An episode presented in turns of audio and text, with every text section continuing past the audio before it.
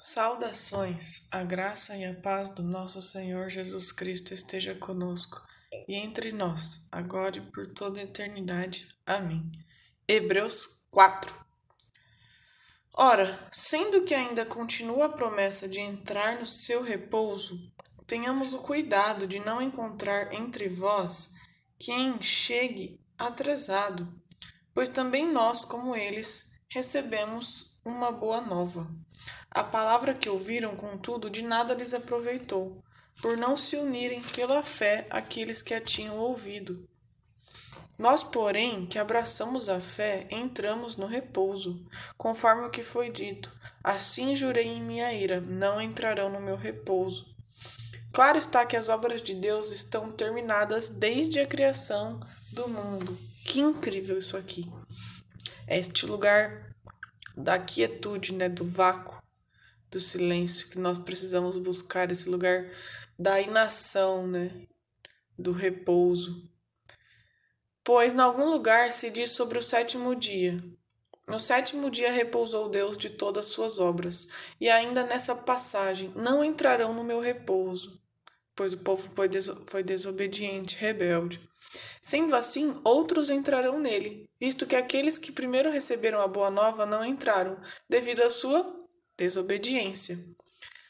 Tornou Deus a fixar outro dia, um hoje, quando há muito disse em Davi, conforme disse acima: Hoje, se ouvirdes a voz, não endureçais vossos corações. O dia chamado hoje, o nosso eterno, maravilhoso, incrível aqui e agora.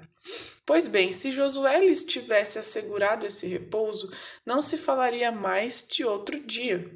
Por isso ainda fica em perspectiva para o povo de Deus um repouso de sábado, pois aquele que entrou no seu repouso descansou das suas obras, assim como Deus descansa das suas. Empenhemo-nos, então, portanto, para entrar nesse repouso, para que esse mesmo exemplo de desobediência não leve ninguém a cair. Pois a palavra de Deus é viva, eficaz e mais penetrante de que qualquer espada de dois gumes. Penetra até dividir alma e espírito, juntas e medulas ela julga as disposições e a intenção do coração, e não há criatura oculta da sua presença. Tudo está nu e descoberto aos olhos daquele a quem devemos de prestar contas. Tendo, portanto, um sumo sacerdote eminente que atravessou os céus, Jesus, o Filho de Deus, permaneçamos firmes na profissão de fé. Com efeito, não temos sumo sacerdote incapaz de se compadecer das nossas fraquezas, pois ele mesmo foi provado em tudo, como nós, com exceção do pecado. Aproximemo-nos então com segurança do trono da graça para conseguirmos misericórdia e alcançarmos graça como ajuda oportuna. Quantas coisas aqui nessas palavras, é impressionante. É uma fonte que jorra, jorra, jorra, jorra, jorra, jorra não para de jorrar nunca. É até assim difícil, porque é muita coisa dentro de uma única palavra, de um único versículo. Bem, essa questão do repouso, é não endurecer o coração, está sempre aberto para essa centelha, né? Para receber essa calma, esse reino dentro, aqui e agora, e não ser rebelde como foi. Porque o, o povo ali que teve a promessa foi rebelde, né? Foi rebelde, não quis entender, não quis entender o que era esse repouso, esse descanso, né? E essa metáfora, essa alegoria usada com o dia de sábado, com o sétimo dia da criação, né? Isso é muito mais profundo.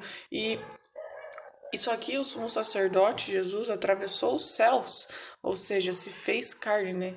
Rasgou, rasgou mesmo, literalmente, todos os bloqueios, todos os obstáculos que nos impediam de ver a sua graça, se fazendo um, né? Se fazendo carne como nós, e sendo provado em tudo, com exceção do pecado, porque ele era imaculado. O que significa, né, com exceção do pecado? Ele não tinha. É, desconexão nenhuma com Deus. Ele era 100% conectado ao Pai. E é a nossa chance de se aproximar para alcançar a graça e a misericórdia, né? no, no tempo oportuno, que é o que mais precisamos, a energia da graça e da misericórdia, né?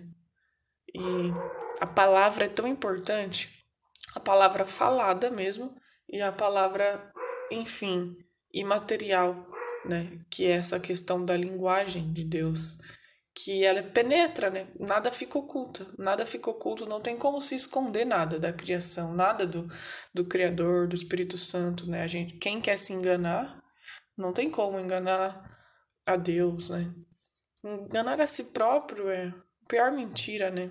E sabemos quem é o pai da mentira e sabemos ao que leva a mentira, então por, possamos orar também para é, pararmos de tentar querer nos enganar, mentir para nós mesmos, por mais doídos que sejam, por mais difíceis e é, conflituosos que sejam nossas lutas internas e externas, porque a palavra ela penetra é, até dividir alma e espírito, olha que impressionante.